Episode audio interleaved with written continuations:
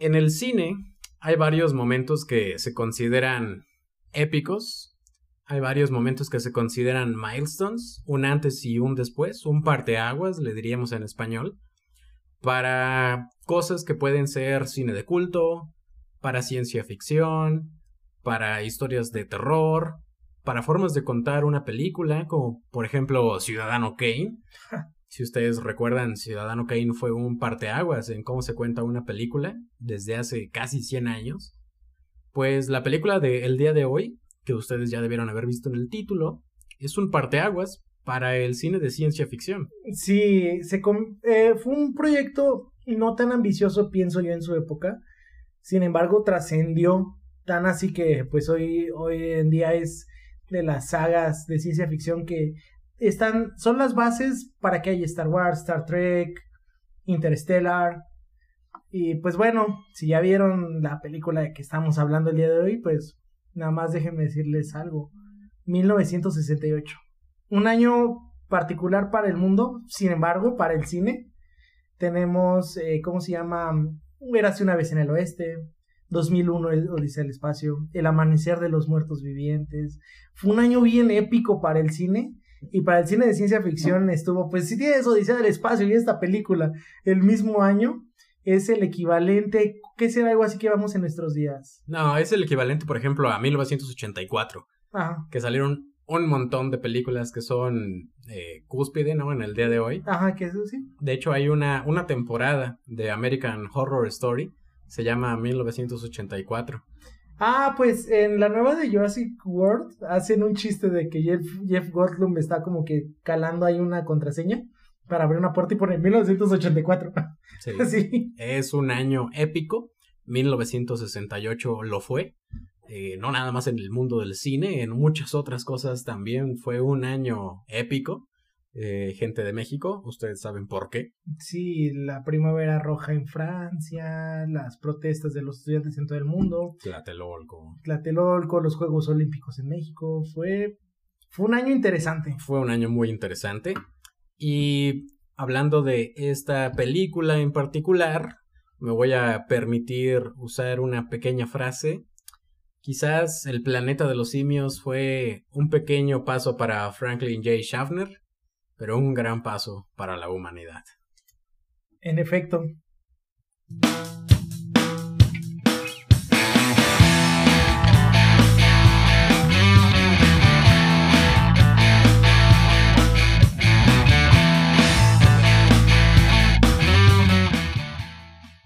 La planeta de Singes. ¿Cómo se pronuncia en francés esto? La planeta de Singe. La planeta de Singe. Sí. Ok. Así se llama la novela original de 1963, en la cual está basada ligeramente el planeta de los simios. Es cuando agarran de que basado en los personajes creados por y ponen el nombre del autor, ¿verdad? Es Pierre Boulle, tú lo podrás pronunciar en un francés más adecuado. Pierre Boulle. Ándale. Eh, Pierre Boulle escribió La planeta de Singe el planeta de los simios en 1963 en Francia. Que acabo de ver, de, ver y es Le Planète de Sanche. De Sanche. De Sanche. Ah, ok, la planeta de Sanche. Perdón en mi francés. Literalmente. Eh, Pardon my French, pero qué pinche película espectacular. Sí, qué pinche película espectacular. 112 minutos de verdadera joya de culto. Ah, es una película que uno, uno se sorprende hoy en día de que hay películas largas, ¿no? O sea, de que, ¿por qué ya no hay películas comerciales que duren poquito? Menos de dos horas. Sí, pero esta película es como, agárrate, carnal. O sea, es, te voy a contar una historia y si lo hago en un minuto, en una hora cuarenta, me quedo corto. En esta ocasión, nada más les vamos a hablar de El planeta de los simios del 68. Vamos a dejar de lado toda la saga franquicia que se construyó a raíz de esto, que es inmensa pero es importante empezar por el principio. Franklin J. Schaffner es el director de esta película.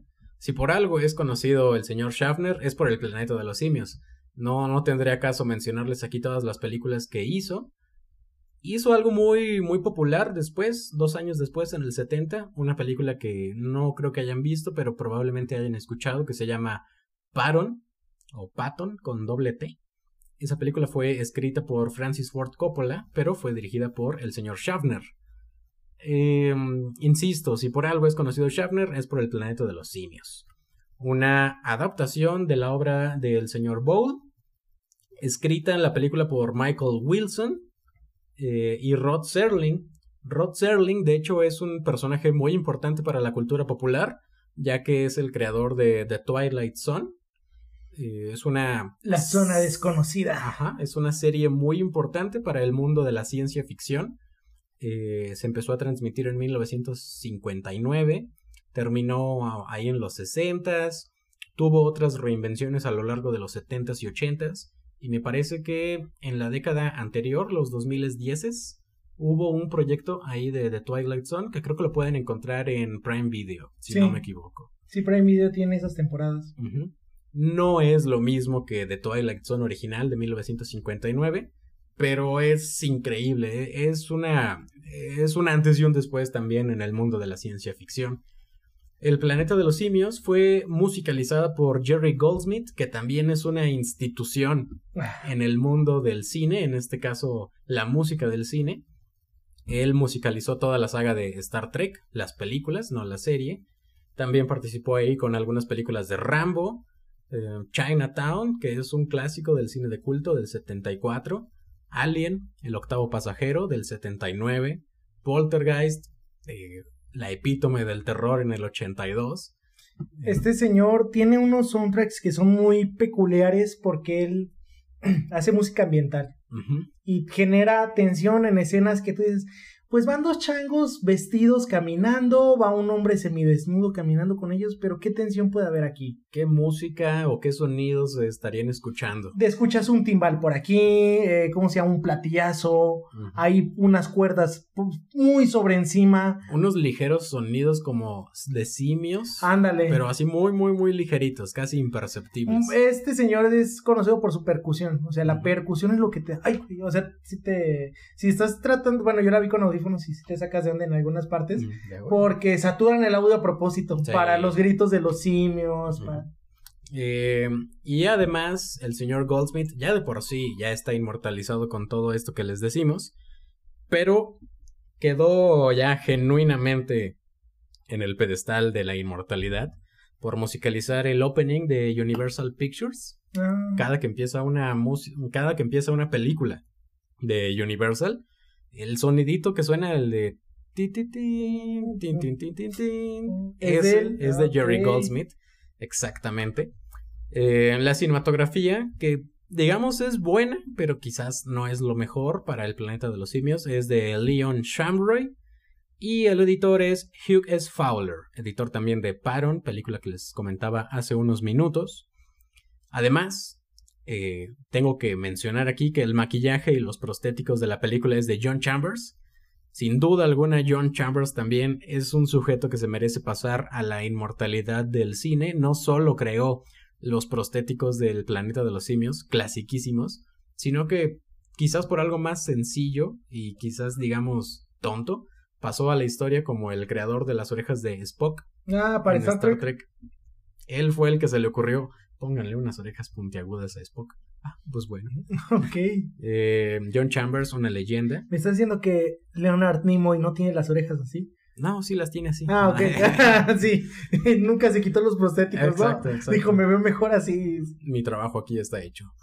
Desaparece. Em, el cast, bueno, desde que buscas la película dice Charlton Heston, El planeta de los simios. Sí, para que no se confunda con El planeta de los simios de 2001, con Mark Wahlberg. Ajá. Sí. Eh, la del 2001 es un proyecto de Tim Burton. Y está muy buena, güey. No manches, Phil Roth es el malo, este... Tim Roth. Tim Roth, perdón. Phil Roth. Eh, Tim Roth, eh, ¿cómo se llama? Tiene este, una versión interesante. Fue un remake que pasó muy desapercibido porque los 2000 eran... Estaba X-Men, acá Star Wars estaba ya entrando de nuevo al consciente colectivo. Tenemos películas, ¿cómo se llama? Mucho efecto visual, transiciones tipo PowerPoint, o sea... Sí, veníamos de Matrix. Sí, veníamos de Matrix, pero no, esta... Esta Charlton Heston, Planet of the Apes es... Sí, si hubiéramos visto esta película en español, yo la vi en inglés, yo supongo que tú también, sí, Sí. Pero si la hubiéramos visto en español, de seguro comenzaría eh, con, con los créditos antes de las películas, ponían los créditos al Ajá. principio y sonaría la voz clásica de que diría Charlton Heston y, y luego sonaría Como George. Taylor. Sí. Roddy McDowell como el Dr. Cornelius. Y ponen escenas de la película donde se vean la cara, ¿no? Por ejemplo, al héroe siempre le ponen a donde está sonriendo, algo donde está como que peleando. Siempre es, es, es algo muy clásico de las películas. ¿Por qué tanto revuelo por el señor Heston? Bueno, fue como una especie de... ay, no sé con quién compararlo al día de hoy. Quizás... ¿Cómo se llama este tipo? El de, el de La La Land. El- Ryan Gosling. Ryan Gosling. Sí, sí, fue como un Ryan Gosling porque era una persona Sí. que se veía visiblemente deprimida, ¿no? Ah, Cuando pero, lo veías. pero muy, pues entre comillas, ya que todo es sugestivo, guapo, ¿no? Sí, y era esta persona que me veo serio, pero ten cuidado conmigo. O sea. Sí, sí, sí. eh, sí. El galán, pero que no se la pasa haciendo galán, sino que es como que la carita de las películas, que al mismo tiempo sabe actuar increíblemente bien. Charlton Heston lo recordarán por películas como Ben Hur. la de- original. Sí, porque- la de- sí, sí. Bueno, no, de hecho no es la original, ¿eh? Ah, ¿no? La de 1959. Es un remake. Es un remake. Eh, ben Hur del 59, que es la que pasan cada Semana Santa con Charlton Heston, no es la original, pero ahí sale el señor Heston. Y también otra película que pasan cada Semana Santa, eh, Los Diez Mandamientos. Eh, Charlton Heston es Moisés en esa película de 1956. Como ya les decía, también sale Roddy McDowell como el Dr. Cornelius. Hay que decir que gracias al señor McDowell, el planeta de los simios fue como que creciendo en toda una franquicia muy muy grande. Este cuate eh, se obsesionó con el planeta de los simios, a pesar de que no lo llamaron para la segunda, lo reemplazaron con Sí. otro actor. Creo que del elenco original nada más las escenas que grabó Charlton Heston y esta mm, Eh. Linda Ford siguió en el papel, ¿no? Y Kim Hunter como la doctora Cira, que sale muy poquito. Ah, bueno, y el doctor Sayus, Maurice Evans, también salen por ahí.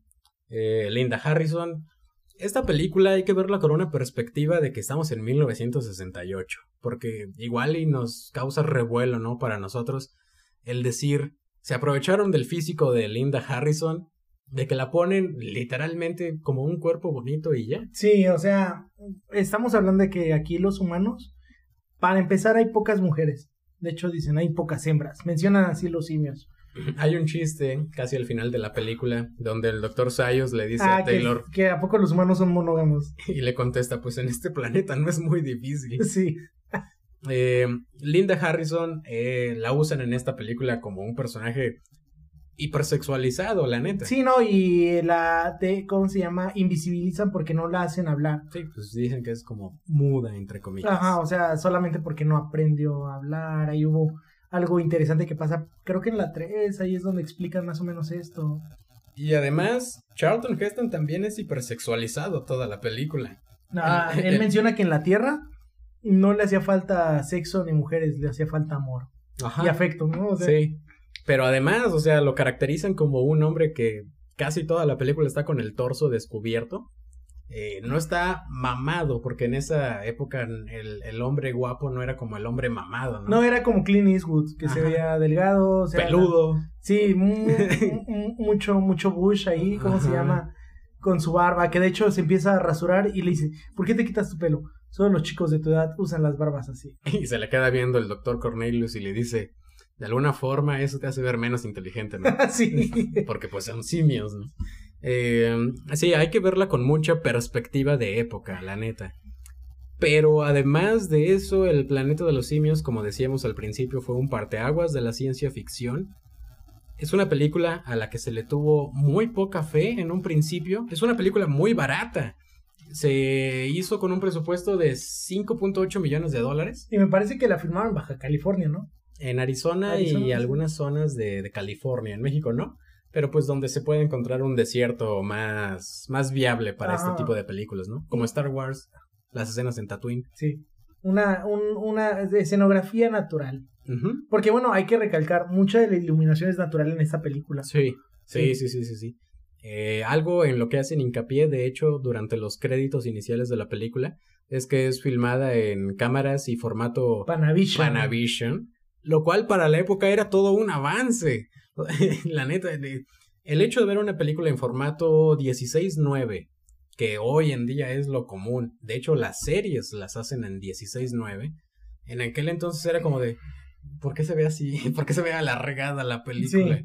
sí, era raro porque los cines no estaban diseñados incluso para esto.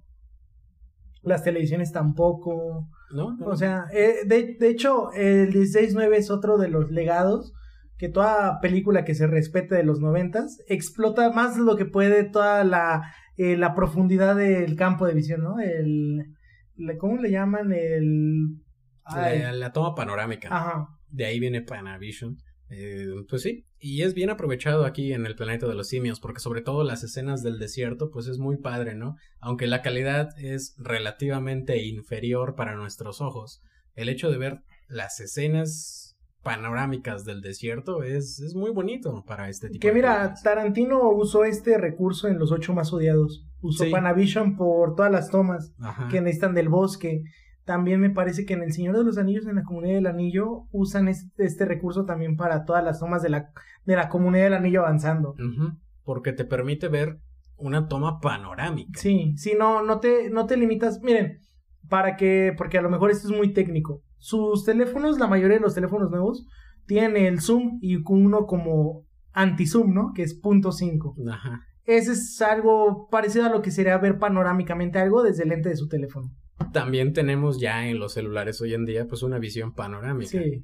Eh, ¿Se acuerdan de cuando se puso de moda el hecho de que no se muevan, no se muevan, no se muevan? Y iba el, el tipo que estaba tomando la foto como que moviendo el celular así. Y que quedaba chueca, te salía un brazo más largo que otro. Eso es el Panavision, la toma panorámica. Eh, es muy interesante y, y ojalá se les quede grabado, ¿no? Por ahí, para... ahorita estábamos, estábamos grabando esto el día que se puso de moda Ask FM volumen 2. Sí. Eh, alguien me preguntó, no sé quién eres porque no voy a pagar 60 pesos para ver nada más quién eres, que cómo te puedes involucrar en el mundillo del cine. Yo creo que el planeta de los simios es un, es un muy buen inicio, ¿no? Como para, para ver cine. Yo, yo puse algo así de que la, en la reseña que hice le puse que es, aparte de ser un must, must watch, usé la... Ay, ¿qué palabra usé? Bueno, usé algo así como que para cinéfilo amateur. O sea, si vas empezando es de lo que tienes que ver sí o sí. Sí, no solo por la técnica, sino por lo que representa para la cultura popular. Muchas escenas se han transformado en chistes de la cultura pop, no se diga recursos en Los Simpson. Quita tus sucias manos, chango cochino. sí, sí, es un diálogo de esta Sí. película. Sí, es un diálogo que depende de cómo lo hayas visto. Los subtítulos en inglés dicen como Get your dirty paws of me, you dirty ape. Eh, son, son, son muchas cosas. Yo recomendaría El Planeta de los Simios, la del 68, como un, un inicio para, para adentrarte. Sí, de hecho, del 68, si pueden ver estas cuatro que decíamos: Odisea del Espacio, Ujú. Érase una vez en el oeste, Sí. eh, El Amanecer de los No Muertos, y pues esta película, El Planeta de los Simios, tienes de lo mejor de varios géneros. O sea, tienes Sí. un buen western, un western de calidad, Jane tiene, Fonda. Tienes, ¿cómo se llama? Una película de zombies que es el epítome de cómo se debe hacer una película de zombies. Sí, el padre de los zombies contemporáneos. Y tienes eh, que Odisea del Espacio y de alguna forma esta película usan recursos que a lo mejor es, ah, es que los viajes en el tiempo empezaron a volver al futuro. No. Las implicaciones del viaje espacio-tiempo empezaron en Interestelar. No. O sea, tienes. O en Terminator. Terminator, ¿no? que O sea, Terminator es una película muy tardía. O sea, trascendió para la cultura popular, pero se estrenó muy tarde, creo que es como del 89. Sí, o sea, es eh, en esta época, en el 68, ya estaban hablando de agujeros negros, viaje, viaje a años luz. La relatividad, Sí. tiempo, güey. O sea, es que eso es algo que yo Hay creo... una parte en la que dice, llegué a un punto, ya es al inicio de la película, en el que el tiempo y el espacio se doblan de maneras que no podemos comprender. ¡Ay, cabrón! ¡Ay, cabrón! La película al principio tiene mucho diálogo, luego ya no. Pero todos estos diálogos del principio, sobre todo los de Charlton Heston, es como de, ay cabrón, ¿qué está diciendo este güey? O sea, ¿por qué me está hablando de la temporalidad? ¿Qué, qué, qué ocurre aquí? ¿Qué está pasando? Vamos a comprobar la teoría de Haslane. Para entrar, o sea, es... Eh, yo creo que estamos en una luna de no sé dónde, en cierto sistema, bla, bla, bla. bla, bla. Obviamente estoy casi seguro no es mi área y ya él si estás escuchando esto, pero muchas de estas cosas ya han de estar, si no superadas, ya han de haber esclarecido más el panorama que se tiene en el 68 acerca del viaje estelar. O sea, estamos hablando de que en el 69 el hombre llegó a la luna. Y un año antes están hablando de viajar en el tiempo, años luz, o sea. Sí, hace más de medio siglo que salen estas cosas. Yo creo que ya avanzamos bastante en el tema, ¿o no? Ustedes ya lo dirán. No, es que en Avengers, güey, dicen que no. Avengers, incluso Avengers es una película que colabora para todo esto de los viajes en el tiempo ellos tienen una teoría que sus viajes en el tiempo son distintos a los que hemos visto en Y porque hacen el chiste de, eh, dice eh, War Machine, de que, ¿y por qué no viajamos cuando Thanos era bebé? Y hace ahí como que eh, forma de cómo asfixiarlo, ¿no? Del niño. O uno. Christian CJ, ¿están hablando de la porquería de Avengers en una película de culto? Sí, güey. sí, es que en su momento esta película fue vista de la misma forma. No, eh, Planet of the Apes eh, del 68 es una película que fue mal recibida. Porque también es mal la comparación. Yo sé que ambos son clásicos. A los dos les puse cinco estrellas en Letterboxd. Pero si desea el espacio y esta película las pones para par hay una superioridad en técnica. bueno, para empezar, el director, o sea, es como poner a Usain Bolt a correr con un chico de prepa que, que hizo los 200 metros en tiempo récord para la escuela, ¿no? O sea, es. Si tienes a Schaffner de. ¿Quién? Y tienes a Kubrick. Ah, Kubrick. No, y Schaffner empezó a hacer, a partir de esta época, empezó a hacer renombre. Que bueno, ahí tenía todo el Fangry Man, pero que es una película muy gringa. Es una película que solo la conocen en culto en Estados Unidos todas estas películas cuyos pósters trascendieron también a la cultura popular, pero que no conocemos cuáles son esas películas, ¿no? Y pues Kubrick era, era otro pedo. Era Kubrick. Sí. Ya para este punto ya era Kubrick. Em, como, como estaba diciéndole, es una película muy barata, 5.8 millones de dólares. Para este momento, quizás 5.8 millones sí era bastante, pero era poquito al mismo tiempo. No, trata de producir una película por más independiente que sea y no bajas de los dos millones, güey. Sí, de hecho por eso el cine B son películas que se graban con 500 mil dólares, quizás. Ah, pues algo así pasó con la de, de Lost Daughter, la hija oscura, que pues para entrar en los Spirit Awards, que son estos premios independientes, Olivia Colman no cobró lo que suele cobrar para no inflar ese límite que dices tú de 500 de mil dólares, o sea, para que siga siendo independiente o de serie B que le llaman, ¿no? Independiente mis huevos, cabrón, ¿de dónde voy a sacar yo 500 mil dólares ahorita para hacer una película, no? Pero ok, no nos vamos a meter en esas cosas. Y Viniendo de un presupuesto de 5 millones, logró recaudar 33 millones de dólares. Más todas las regalías en el futuro, una saga que está en constante evolución. Así a mí nos tocó presenciar el nacimiento de estas precuelas, por así llamarlo, del planeta de los simios. ¿Ah, ¿Sí? Que fue como introdujeron esta, esta idea de película, este plot, esta trama, en una generación que pues ni de chiste les tocó. No.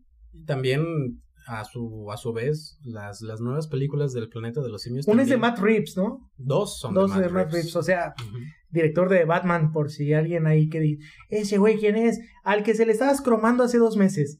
Lo, lo, más cagado es que antes de, de Batman, con Robert Pattinson, antes de que saliera la película todos decían, Matt Reeves, ¿por qué va? ¿Por qué? ¿Por qué Matt Reeves en una película de Batman? Venimos de Tim Burton, venimos de, de Christopher Nolan, de Zack Snyder. De Zack Snyder. ¿Por qué Matt Reeves? Pues porque Matt Reeves hizo muy buenas películas del planeta de los simios. Y ahorita, efectivamente, todo mundo se la estaba cromando por The Batman. Es muy subjetivo este mundo del cine, muy injusto, pero pues así son las cosas, ¿no?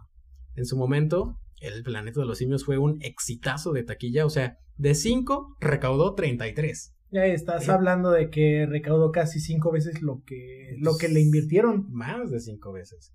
Y, y, pues esto derivó en la creación de toda una franquicia que cada vez fue bajando de calidad. Sí, es que las hacían al vapor.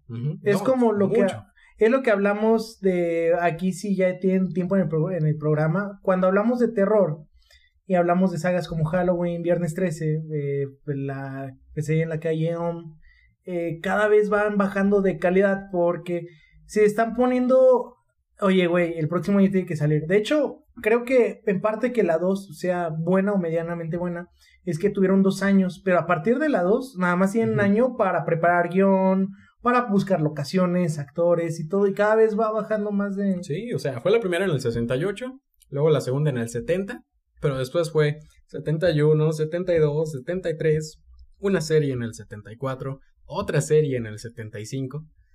Las hicieron al vapor y por eso es que fue bajando de calidad la saga. Pero la primera es muy buena. Sí. Eh, también en su momento fue una película que no la comprendió el mundo. Sin embargo, de que fue un éxito de taquilla en los premios de la Academia, los Oscar, eh, no la reconocieron. La nominaron nada más en dos categorías. En maquillaje la, la nominaron. Fue nominada en diseño de vestuario y mejor score original. No, ni siquiera. Ni siquiera fue maquillaje. No, hombre, es de que. Pero, pero espera, creo que, creo que es porque no existía la categoría de ah, maquillaje. Sí, sí, Iba a decir, hoy en día le dan menos de maquillaje a películas. Sí, sí, sí. No, no tengo ese dato histórico aquí, pero creo recordar que es porque no existía la categoría. Y también la ropa está interesante porque incluso se analizan la ropa que traen estos simios no usan zapatos, usan como un calcetín porque se le ven sus dedos. Y esto es porque anatómicamente, pues un, un, simio puede andar tranquilamente descalzo por la vida. Es, como, un hobbit. Ah, sí. Oh. sí. Te lo quiero decir. Tú, tú andas tranquilamente descalzo y te, te, sale un vidrio, ¿no? Y te cortas, ¿no? valimos más y se nos infecta y nos morimos, que es algo que hace hincapié, o sea, toda esta película va a ser. ¿Por qué los simios están en una civilización upside down, ¿no? Y patas para arriba, dice Charlton Heston. Sí.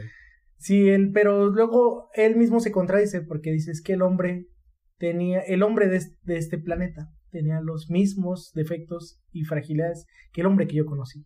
Usaba lentes, válvulas para marcapasos, o sea, y aquí, obviamente, es como comparar un humano y un Wookiee. O sea, un Wookiee, pues básicamente vive a cientos de años, te puede arrancar los brazos como un, como un simio. Sí, le pueden disparar, le pueden hacer de todo y el vato no se muere. En cambio, un hombre, pues es como, híjole, carnal, se te enterra una uña. ¡Ah!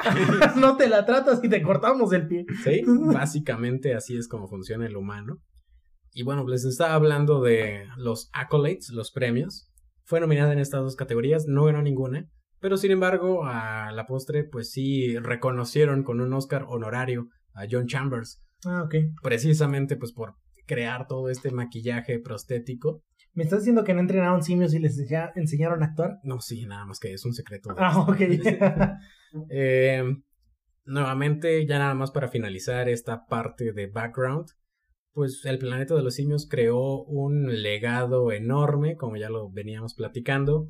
Tiene cuatro secuelas que son precuelas, pero al mismo tiempo son secuelas, porque se mete en un pedo de viajes en el tiempo, el planeta de los simios, que no vamos a explicar ahorita. No, igual y para el Patreon o en un futuro cuando tengamos ahí como que eh, vacíos acerca de qué hablarles. Podemos ¿Han visto 12 monos?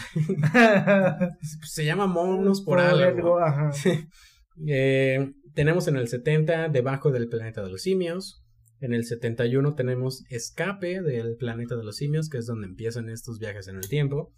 Después en el 72 La conquista del planeta de los simios. Y por último en el 73 termina la saga con Batalla por el planeta de los simios. Pero ahí no se detiene. Como les mencionaba al principio, Ronnie McDowell se metió muy de lleno en esta saga, en esta franquicia, y creo que sí funciona como productor y como productor ejecutivo incluso para la serie de televisión El planeta de los simios en el 74. Apenas se terminaban las películas y ya salió una serie de televisión. Que era algo, era algo histórico para la época, porque estamos hablando, güey, o sea, imagínate que Mad Max, que Star Wars, que Star Trek, que Star Trek sí hizo eso, pero que... Bueno, es que Star Trek era al revés. Sí. Fue de series a películas. Ajá, hubiera tenido esta pues lo que estamos viendo hoy en día con el streaming, ¿no? Que el cine está tomando otros, otros medios para darse a conocer, pues en esa época muy, ahora sí que precaria, para, porque no todos tienen tele, güey, en los, no, en los 70 no, no, no, aquí en México mucho menos. Eh, por lo mismo no le fue bien a las series. La primera tuvo 14 episodios y fue cancelada. Y un año después regresó con otra serie, El regreso al planeta de los simios, una serie animada que también fue cancelada después de 13 episodios.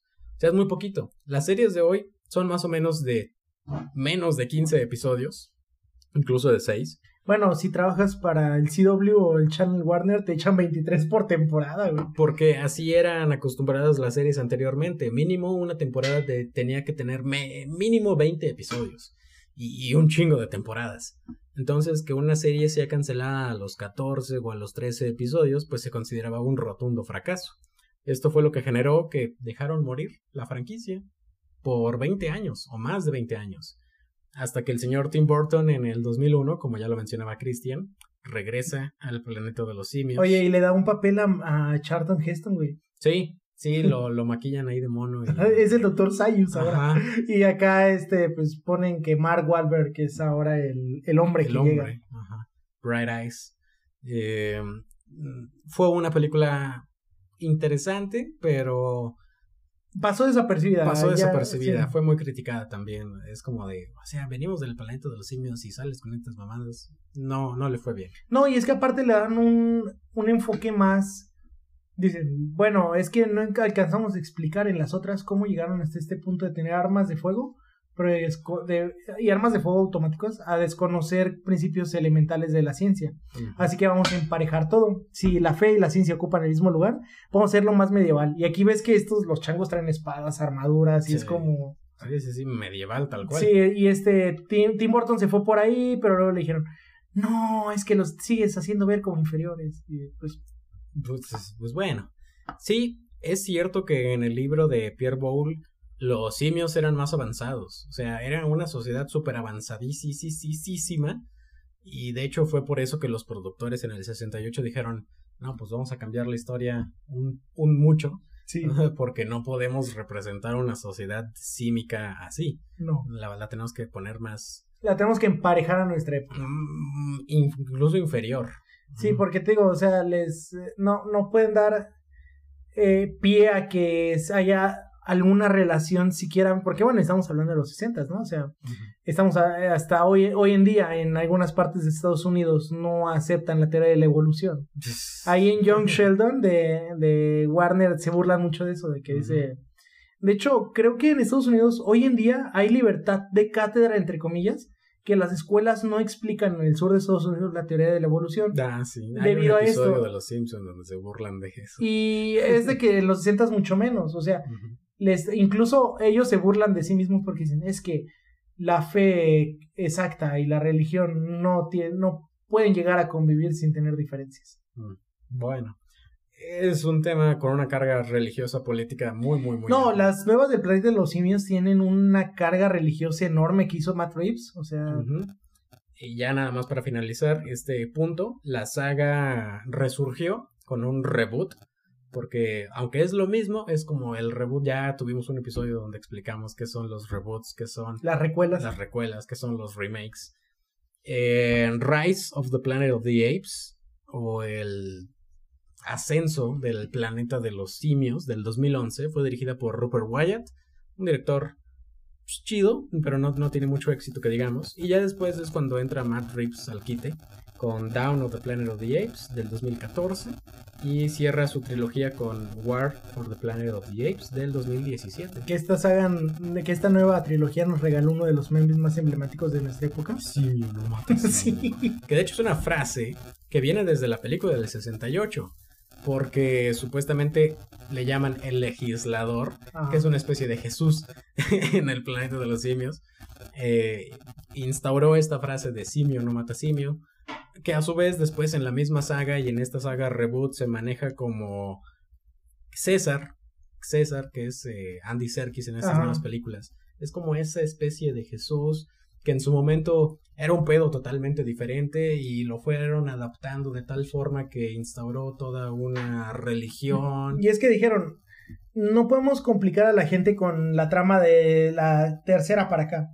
Así que mejor hay que darles algo como que con lo que se puedan familiarizar, bien. O sea, si vieron la del 68 van a decir, ¿y cómo carajo el simio se hizo inteligente? Pues vamos a empezar con algo básico, dijeron en esta nueva Experimentos de ciencia. Ajá. Y ya.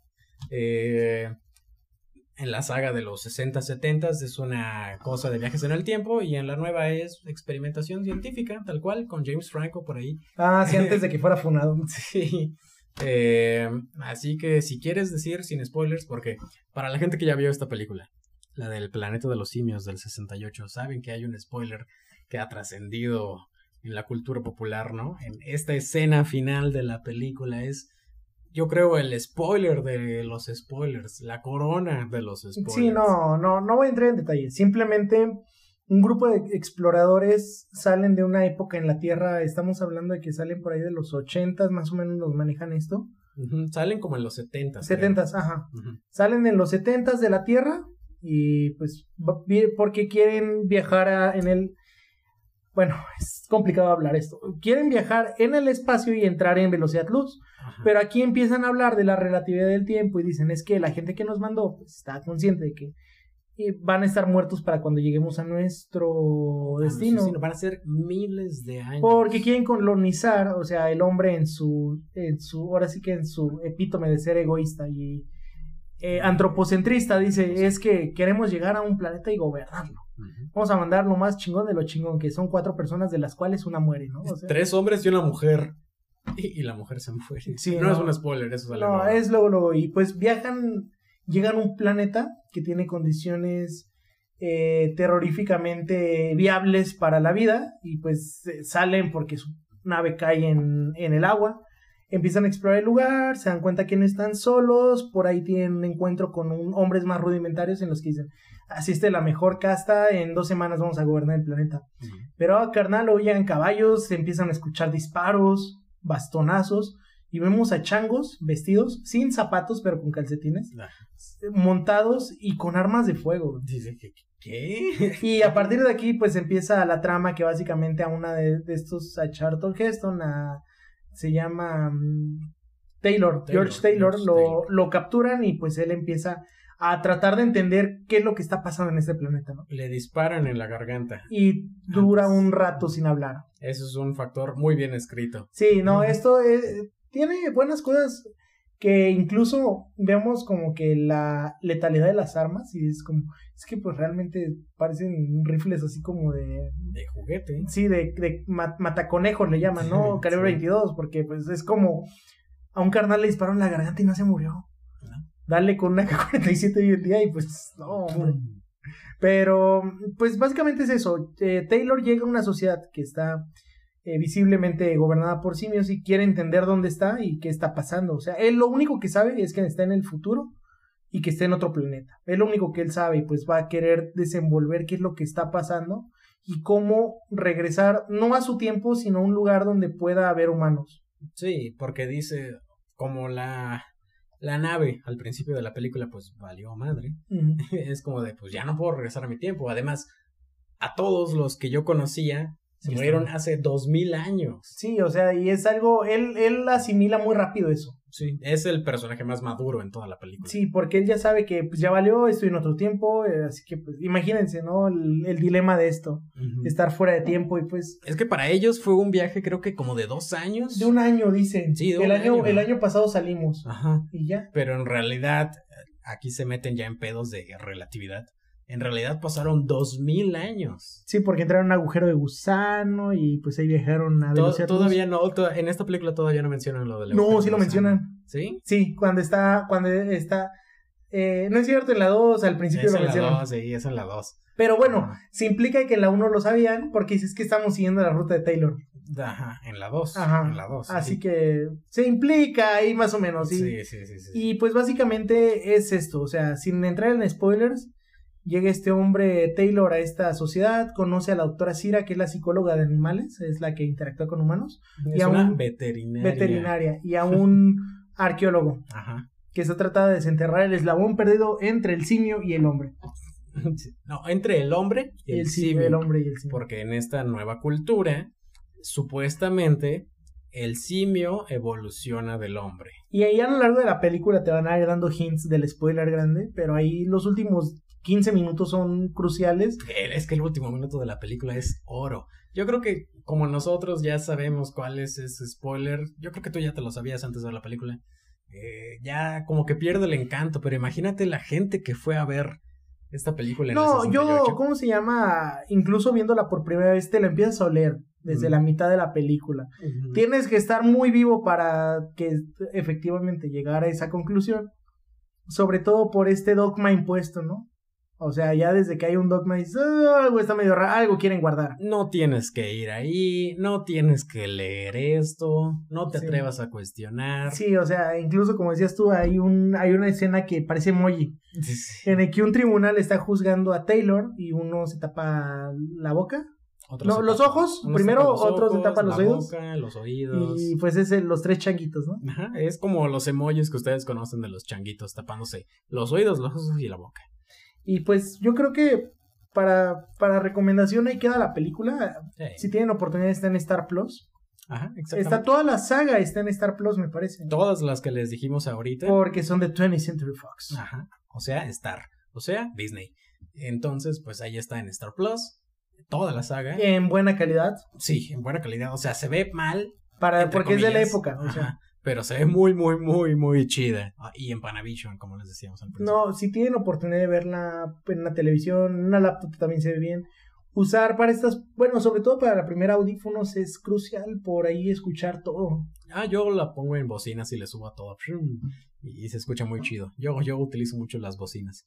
De hecho, ahí vi Los secretos de Dumbledore y el audio está muy chido en bocinas. ¿eh? Me gustó Los secretos de Dumbledore. Sí, a mí, a mí también me gusta. sí, vi, a mucha gente que no le gustó. No, Pero, pero bueno, está bien, ¿no? No, no se preocupen. Para todo hay gusto. Sí, Para pues eh, este es el segundo episodio de esta, ahora sí que sub saga de clásicos. De clásicos. Por ahí después esperen Odisea al espacio. Ujú. Estos del 68 son clásicos que deben de ver, Ciudadano Kane, o sea, Sí, sí, sí, sí. Ciudadano Kane. Hablamos de ella, ah, no, es que hablamos de ella con Mank. Con Ah, Mank ya me y acuerdo. pues es que se implica, ¿no? Ajá. Pero pues aquí va a estar a lo mejor eh, que Platoon o que Apocalypse Now, Full Metal Jacket, entrando ya en la época Vietnam a todo lo que da, o sea, Sí, sí, sí, sí, sí. Eh, como recomendación, ya como decía al principio, véanla con perspectiva de la época. O sea, no se pongan ahorita de que, ah, pinche película. voy a cancelarla. Voy a cancelarla. No, güey, o sea, no. No, y si la ves con este, hoy en día en el cine, un maestro que tenía de filosofía en la prepa nos decía que el hombre va a estar perdido en- cuando pierda la capacidad de asombro, porque se va a estancar. Si, tien- si ven desde una mente muy abierta y con la perspectiva de que pueda pasar cualquier cosa, estas películas, sin saber qué es lo que pasa, van a llevarse un muy buen sabor de boca. Hablan de que el spoiler, el plot twist más grande de la historia, y estoy algo de acuerdo, es el de Luke, yo soy tu padre. Pero es un spoiler que por lo mismo de que ya todos lo conocen, Sí. deja de ser spoiler.